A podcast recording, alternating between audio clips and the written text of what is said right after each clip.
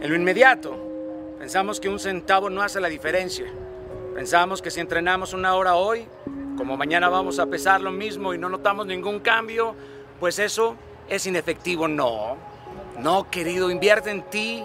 Esa siempre va a ser la mejor inversión, pero invierta a largo plazo, porque ese es el negocio que no tiene riesgos. De hecho, creo que el único riesgo es intentarlo. Mantente firme en las caídas, porque es precisamente ahí en donde obtienes los regalos. Es en donde las crisis hacen que las acciones muestren el mejor rendimiento.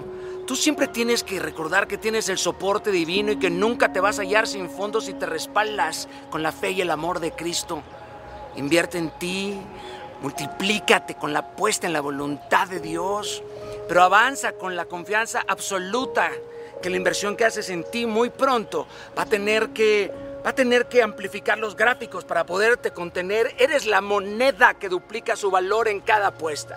Eres el suelo hinchado de riquezas que ahora construyes. No dejes de ser perseverante, no te devalúes, porque si te mantienes firme, vas a cotizar a la alza pronto, porque tu tenacidad supera el valor de los metales y las piedras preciosas. Tu disciplina puede redefinir las matemáticas. A ti ti te resguarda el oro de tu corazón. Y no hay una sola liquidez más valiosa que la, la del sudor de tu esfuerzo. Porque no hay ningún cierre de mercado más estimable que aquellas veces que dijiste sí. Dijiste sí porque confiabas en ese sí superior. Yo me la juego por ti. Juégatela por ti.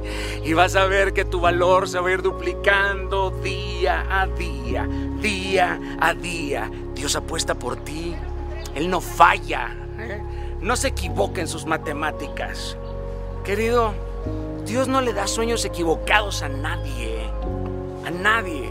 Ruge, ruge ya o espera ser devorado, querido.